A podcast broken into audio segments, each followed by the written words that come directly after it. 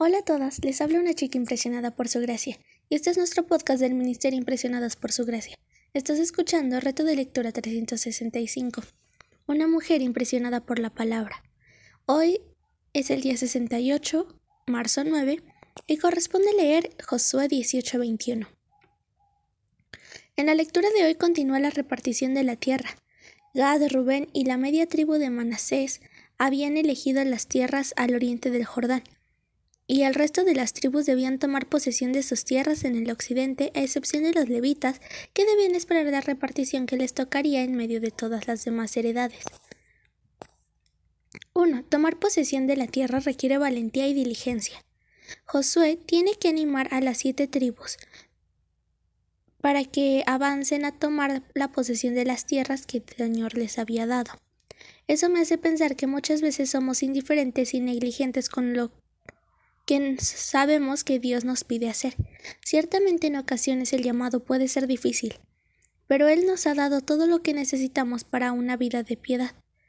Medita en el siguiente versículo, Santiago 4:17, y reflexiona en tu propia vida. Aquel, pues, que sabe hacer lo bueno y no lo hace, le es pecado. Puedes pensar en algo que el Señor te ha dado convicción a través del Espíritu que debes hacer y has estado ignorando. Josué recibe su heredad después de todos los demás que de todos los demás se repartieron las suyas. Josué, siendo líder, ¿qué te enseña esto acerca del liderazgo según la palabra de Dios? No hagan nada por egoísmo o por vanagloria, sino que todo háganlo con actitud humilde cada uno de ustedes. Considere al otro como más importante que a sí mismo, no buscando cada uno sus propios intereses sino más bien los intereses de los demás. Filipenses 2, 3, 4. Entre estas ciudades los levitas, que son 48 en total, se señalaron como ciudades de refugio, tres a cada lado del Jordán, donde una persona podía huir y escapar de alguien que buscaba venganza por algún crimen involuntario. Ahí el acusado encontraba una especie de asilo o protección hasta que pudiera volver a su ciudad. Las ciudades de refugio apuntaban a Cristo, quien es hoy un mejor refugio donde le podemos donde podemos acogernos cuando venimos en el arrepentimiento y fe. Las ciudades estaban repartidas de tal forma que fueran accesibles desde todas las regiones, al igual que Cristo, que está cercano al pecador arrepentido, no solo podemos correr a Él, sino que Él es quien nos busca a nosotros.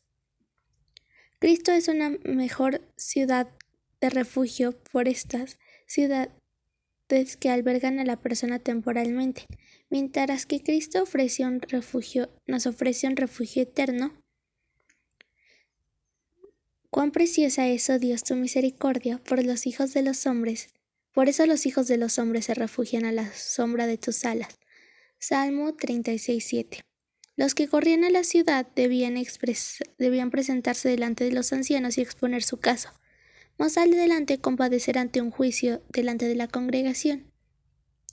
A diferencia de nosotros, no tenemos que esperar un juicio, sabemos que somos culpables delante de Dios, pero cuando estamos en Cristo pasamos de muerte a vida y somos libres de condenación.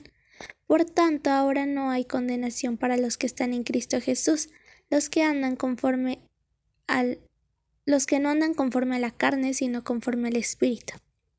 Cristo es nuestra ciudad de refugio. ¿Has puesto tu confianza en Él? ¿Él es tu refugio? En, en primera de Juan 2, 1, 2 vemos que nos dice, Hijitos míos, les escribo estas cosas no para, para que no pequen, y si alguien peca, tenemos abogado para con el Padre, a Jesucristo el justo.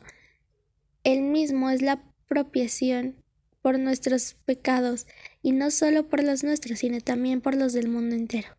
Dios cumple sus promesas y es fiel. Tú puedes confiar en su palabra. Gracias por escucharnos en este bello día. Nuestra oración es que Cristo vive en tu corazón por la fe, y que el amor sea la raíz y el fundamento de tu vida, y que así puedas comprender cuán ancho, largo, alto y profundo es el amor de Cristo. Hasta luego, bendiciones.